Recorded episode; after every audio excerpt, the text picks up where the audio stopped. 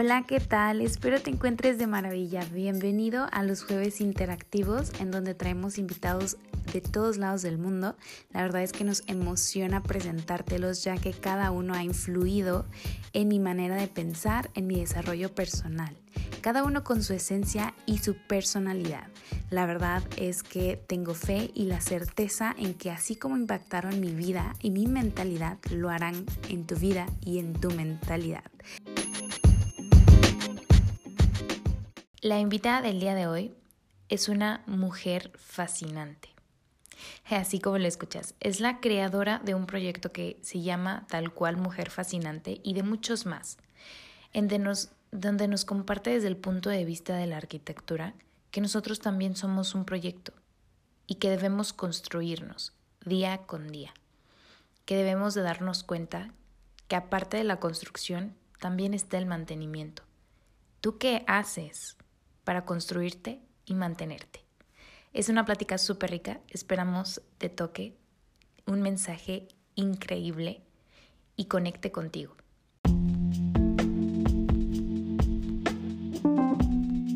Leer es eh, comprender cómo piensan otras personas eh, y te hace tener una mejor narrativa.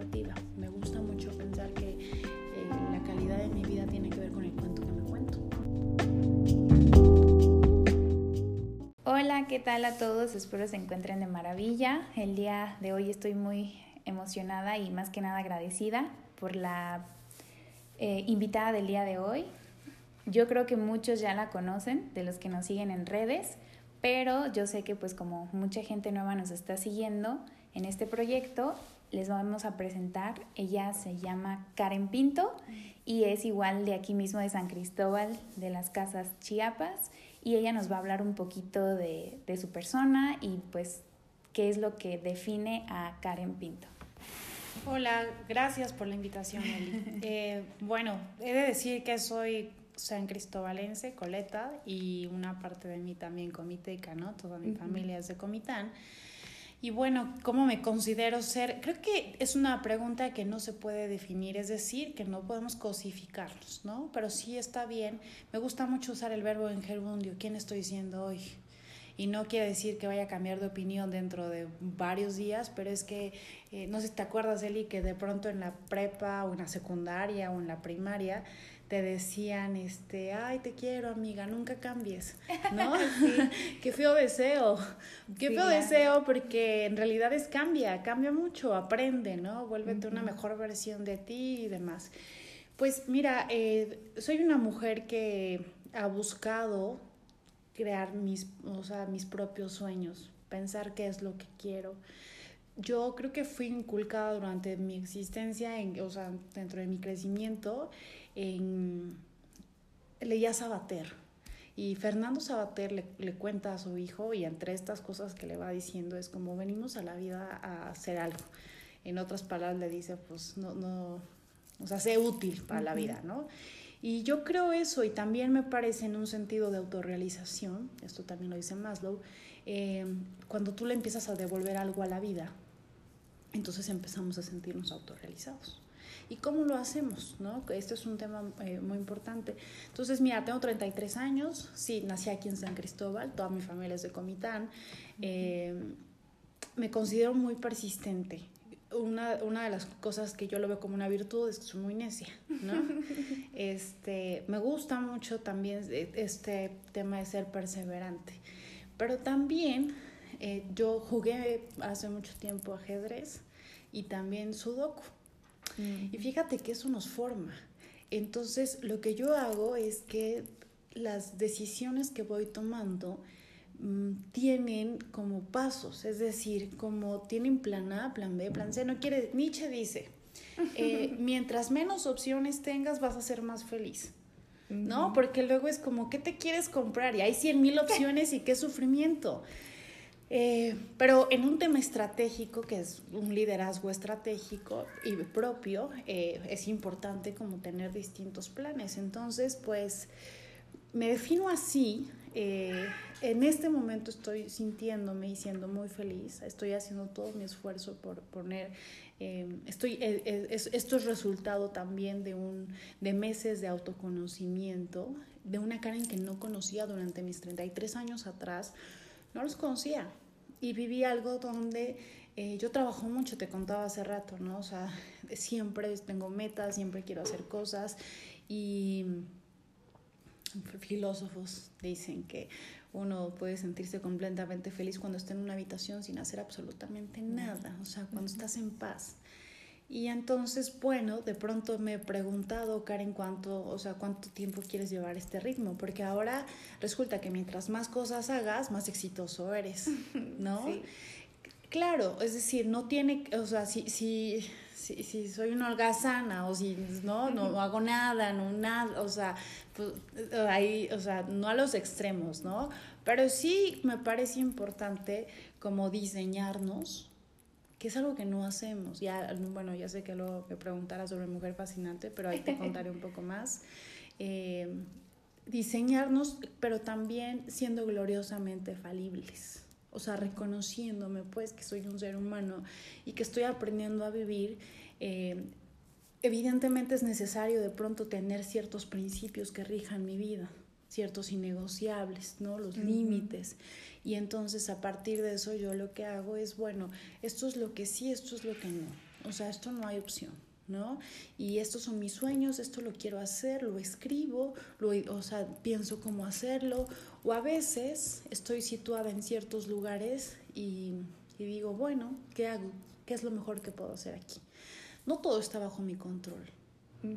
Y, y, eso también de pronto es algo que quizá en algún momento me costó aprender a soltar, o más bien aprender a darme cuenta, ¿no? La realidad es esta, o sea, aceptas que, o sea, o te das cuenta o reconoces que es ridículo querer mantener el control cuando es imposible. Y hablo de un control propio. Digo, porque ahora el control de los otros, pues eso es súper mega imposible, ¿no? A menos que seas un súper manipulador, ¿no? este, pero bueno, controlarme a mí misma, claro, en, la medida de lo posible, por supuesto. Entonces me defino así, me defino, eh, me gusta mucho definirme como que soy una profesional muy creativa. Mm. Soy muy profesional en lo que hago, en donde sea que me pongan, sé hacer muchas cosas, me encanta aprender, ¿no? Y, creo que soy muy creativa para hacer las cosas. Entonces sí, eso es como, no sé, ¿quieres preguntar algo más de eso? eso es lo que te define. Ajá. De hecho, yo le, cuando le hice la invitación, porque le hice la invitación por redes sociales, yo le comentaba que yo la admiraba mucho porque siempre desde afuera puedes percibir esa esencia de que realmente eres profesional en lo que estás haciendo. Eh, yo la sigo en Instagram y la tengo como amiga en Facebook y asimismo sigo sus frases que sube en Karen Pinto MX. Mm. Entonces ya desde hace un rato pues he visto el profesionalismo que le, o sea, le aporta a sus redes y asimismo eso habla de, lo, de uno porque igual cuando se sube hablando en historias pues su esencia se transmite a otros, ¿no? Entonces yo le decía, o, sea, de verdad me gustaría como que más personas conozcan de ti, porque sé que tienes un mensaje que dirigir a más personas. Y porque no solo por quizás lo que podamos aparentar, porque muchas veces redes sociales puede como hacer este truco de máscaras y, y todo esto, pero más que nada qué te construye. Y por eso la pregunta inicial siempre es tú cómo te defines. Porque al final de cuentas la opinión externa ya es solo lo que, lo que vemos, la percepción. Y la siguiente pregunta que te... Ok, antes de ah, que ah, dijiste una palabra clave, construyes. Bueno, yo soy arquitecta. ¿Sabes que yo veo a mi cuerpo y pienso que podría ser como una invitación para todos? Eh, también si eres arquitecto, arquitecta, ingeniero, ingeniera, ¿no? Eh, te va a hacer más sentido esto. Pero una casa, o sea, si tú vives en una casa, una casa que hay que hacerle, dar el mantenimiento, hay que limpiar, barrer, tender la cama todos los días, bañarte todos los días, ¿no? Este, quitar que no haya telarañas, chin, se descompuso la puerta, listo, hay que llamar al carpintero, este, eh, los focos se fundieron, ya caducaron, listo, hay que poner el refri, hay que limpiarlo todos los días. Pensemos que esa es una casa normal, ¿no? O sea, tienes plantas, hay que regarlas. tres, dos veces a la semana, dependiendo de qué plantas tengas. Hay plantas que no están en el sol, que no las puedes poner en el sol, hay plantas que son de sombra y demás. Pensemos que en una casa, en, la, en, la, en lo común, ¿no? ¿no? Ya no hablemos que queremos hacer una tercera planta o que vamos a empezar a construirla y demás. Y entonces pienso que nuestro cuerpo es exactamente igual. Y por eso me gusta mucho pensar en que soy una arquitecta emocional en construcción de este tema. Por eso eh, creo que es importante como voltear a ver mi propia casa. O sea, sí, sí verdaderamente es somos nuestros propios hogares, ¿no? Y hay que regarlos y todos los días hay que decirnos, o sea, porque aparte tenemos esta charlita interna, ¿no? Entonces hay que todos los días, todos, igual que en tu casa. En tu casa te cambias todos los días, te bañas todos los días igualito. ¿no? Entonces, suerte que decías de construcción, dije, lo voy a decir, no se me olvida, estamos en construcción.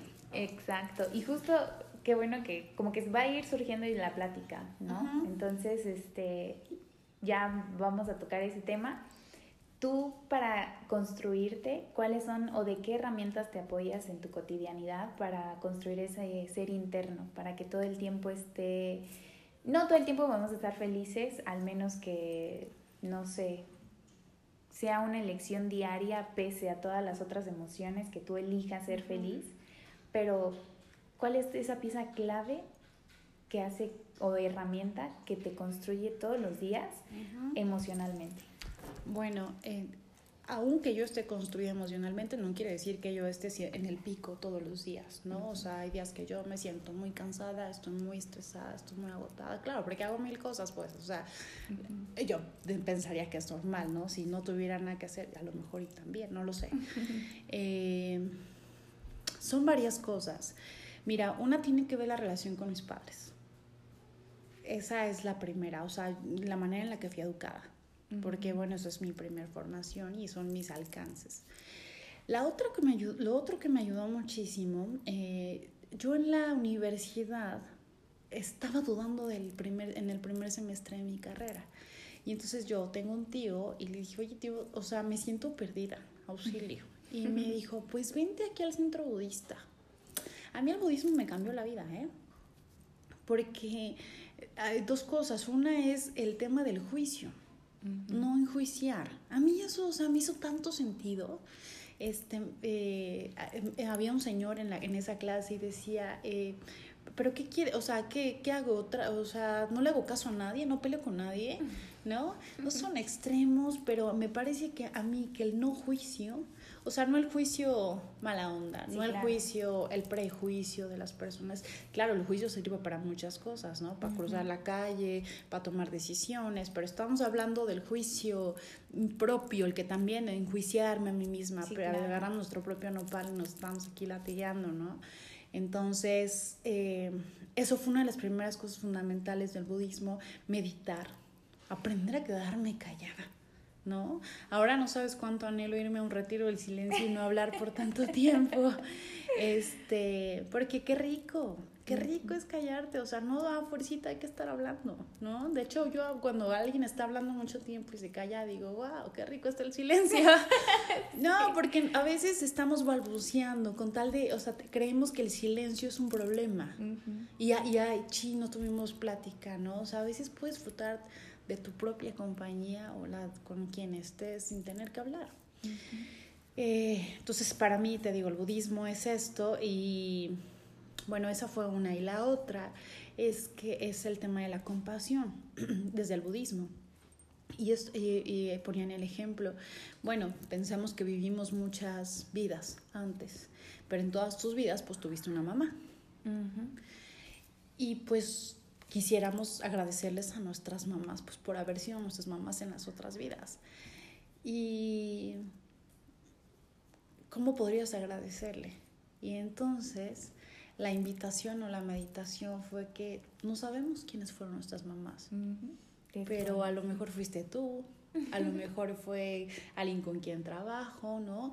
Y como no sabemos, pues ¿qué haces? Tratas a todo el mundo con cariño, amorosamente lo que tú puedas, no a costa de ti jamás, ¿no? Pero bueno, haces lo mejor que puedes. Entonces, te digo, para mí el budismo fue fundamental. Este, yo a partir de eso, lo, este, lo disfruté pues mucho, entendí muchas cosas. Cuando yo estaba en esta etapa, me dieron un libro, mis papás, que tenía que ver con el tema, como con la neuroplasticidad. Y entonces ahí decía que, eh, es decir, que los, el cerebro, o que nacemos con dones, pero que el cerebro tiene la capacidad de aprender cualquier cosa que desees. Y me gusta mucho una frase que dice, cualquier cosa que haga un humano lo convierte en humanamente posible. Entonces, mi carrera fue un reto para mí misma, porque estaba súper fuera de mi zona de confort. No tenía tíos cercanos, mis papás, nadie tan cercano que hubiera sido arquitecto o que hubiera estado en una obra. Para guiarte. Ajá, como es mi referencia, claro, ya sé lo que hacen, o sea, no. Y entonces eso fue leer, leer Eli, o sea, me parece que es una maravilla. Te cambia la, es decir, te amplifica el, el lenguaje Conocimiento. Sí, te hace viajar por otros lados, te hace, eh, eh, sí, leer, eh, comprender cómo piensan otras personas y te hace tener una mejor narrativa. Me gusta mucho pensar que la calidad de mi vida tiene que ver con el cuento que me cuento.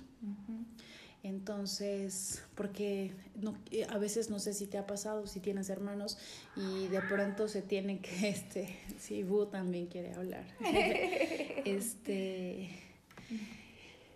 que, que, recuerden alguna historia y que, y que dices que yo me acuerdo que era así y tu hermano no, no fue así o era de esta manera, ¿no?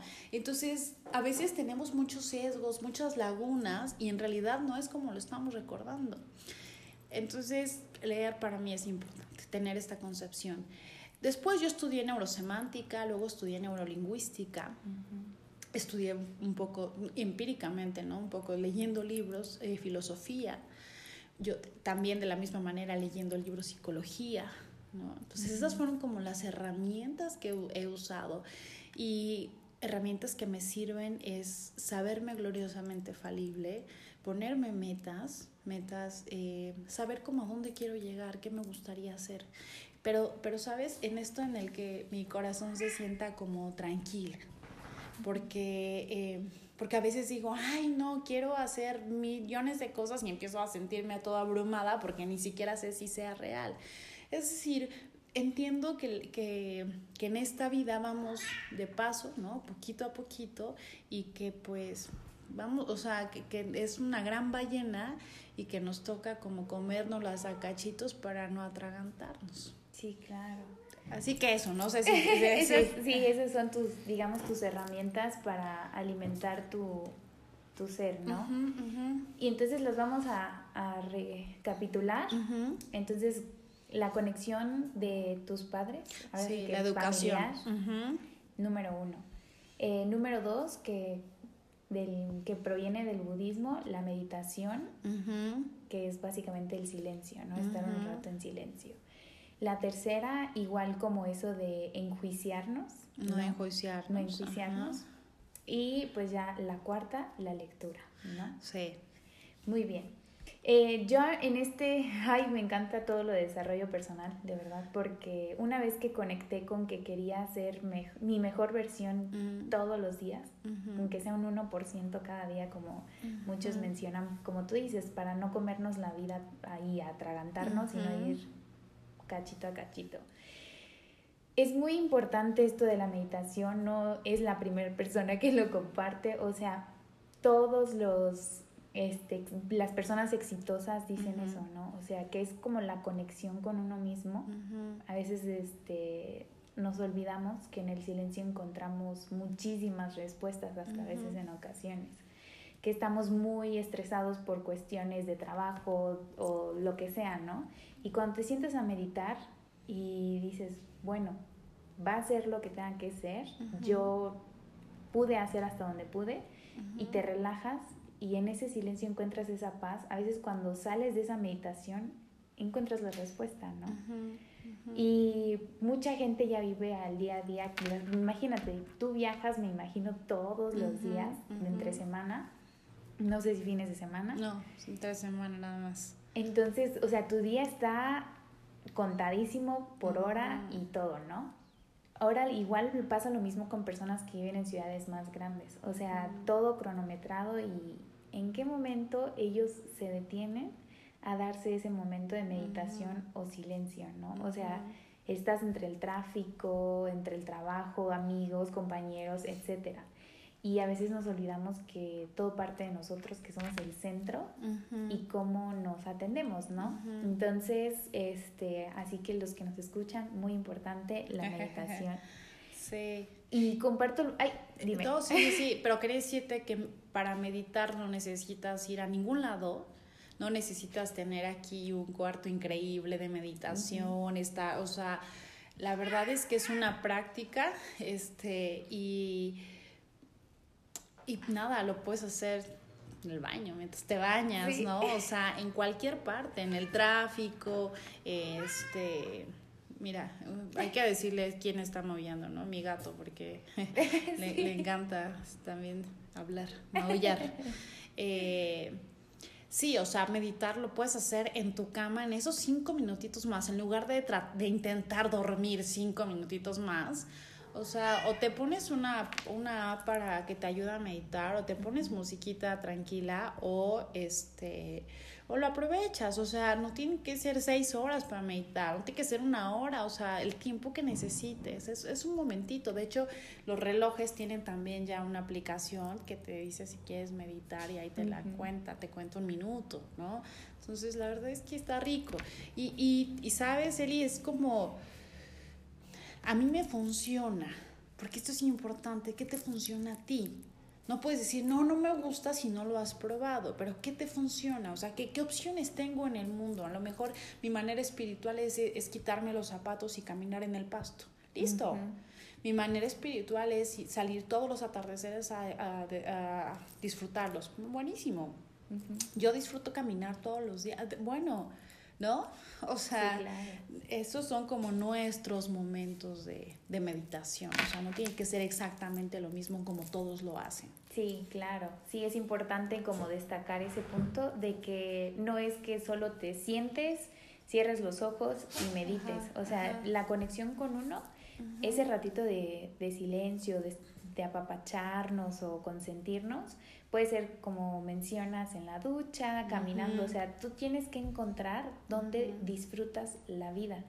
Y ahí puede conectar tu meditación, o sea, no necesariamente como yo todo tipo yogi, ¿no? O sea, hacer yoga, no, no, no.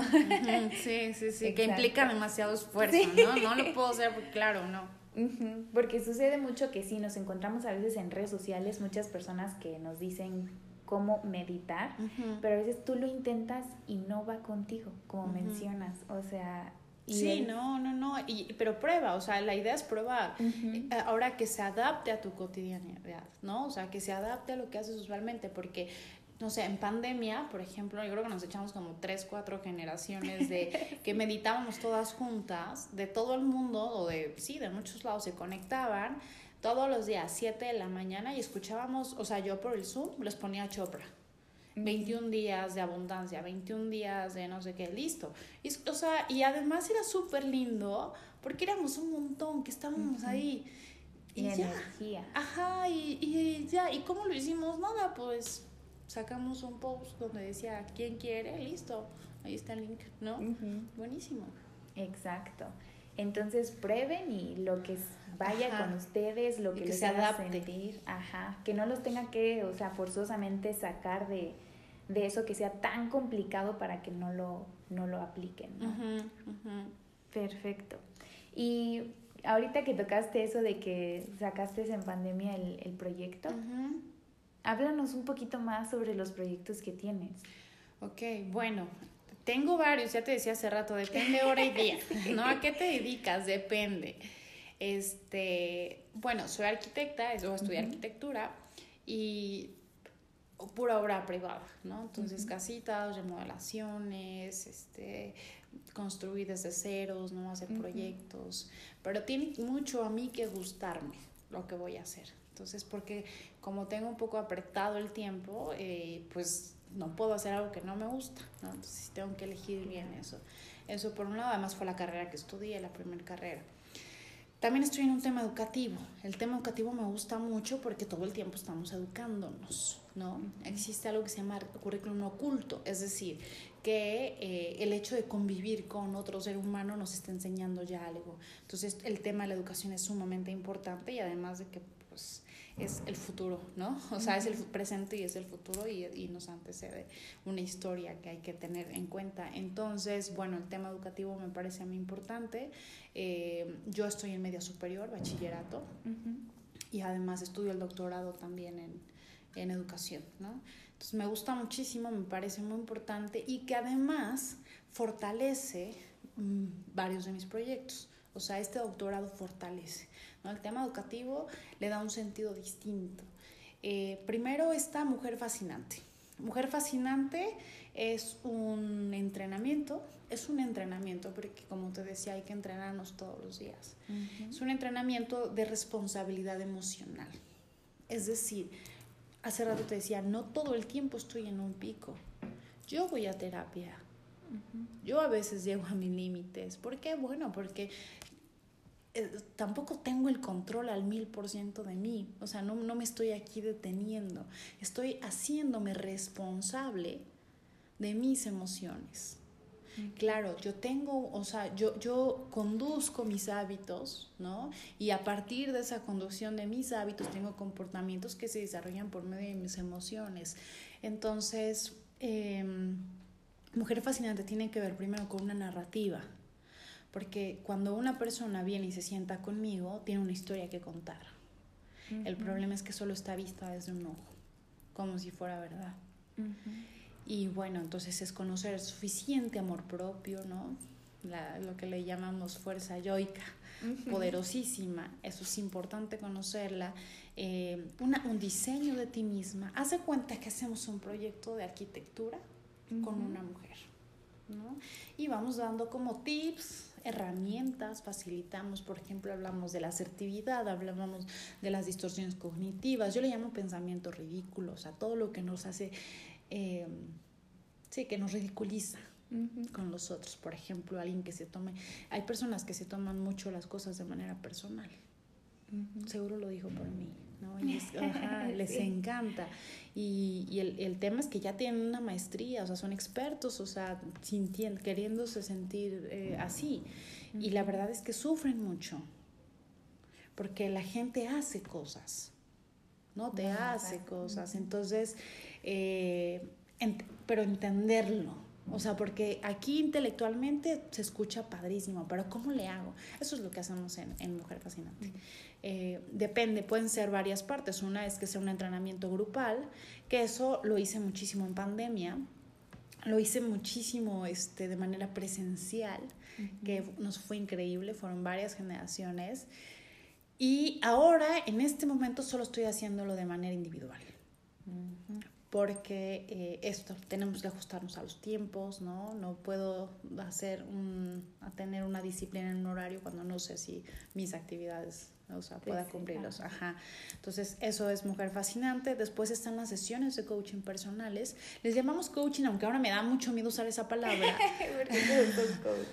porque ahora todos son coach. Ajá, porque esto de ni estudió, no, ¿sabes? Entonces, por eso a mí estar en el doctorado educativo fortalece lo que hago porque está visto desde varias perspectivas, o sea, no, no, no, hago, no hago terapia, no es psicología lo que yo estudié, la conozco y me gusta mucho, como decía hace rato, pero yo voy con un psicólogo, o sea, voy con un terapeuta, ¿no? Yo sé lo que es eso.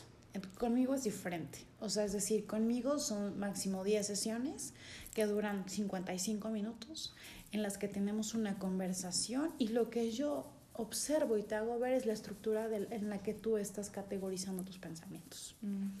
Entonces, ponemos una meta, qué es lo que quieres lograr al final de esta sesión, que sea, o sea, que ahora lo puedas ver, ¿no? Porque si me dicen, ah, pues quiero bajar 10 kilos, no, o sea, ¿qué quieres lograr ahorita? Es decir, cuando te vayas, ¿no? Y entonces empezamos a, a a desmenuzar más bien los problemas y no queremos lograr todo. Y eh, bueno, se basa en preguntas, se basa en un acompañamiento y en ambos eh, talleres, bueno, el tema de la discreción, de que es un lugar seguro, ¿no? De que jamás me pondría a grabar una conversación conmigo y otra persona, una sesión de estas, ni de mujer fascinante, porque es un espacio privado, es un espacio seguro e íntimo, ¿no?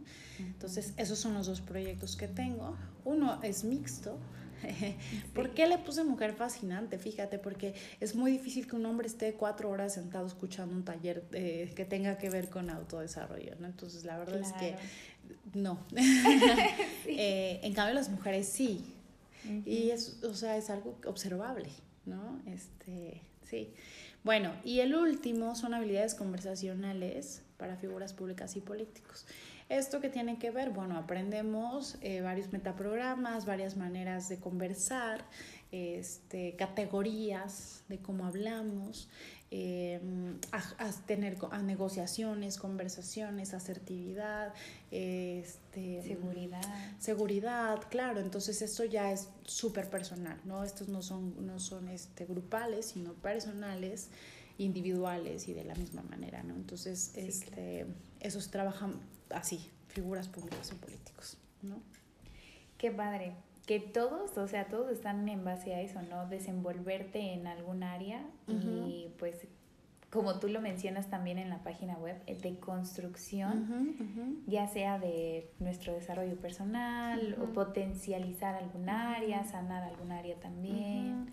Entonces sí, todo como que sí, ahorita ya le voy agarrando el sentido de que todo va a la construcción. Y porque también este, decías en, en el intro de tu página web que la arquitectura te ayudó mucho a la construcción de tu ser, ¿no? Sí, sí, sí. sí.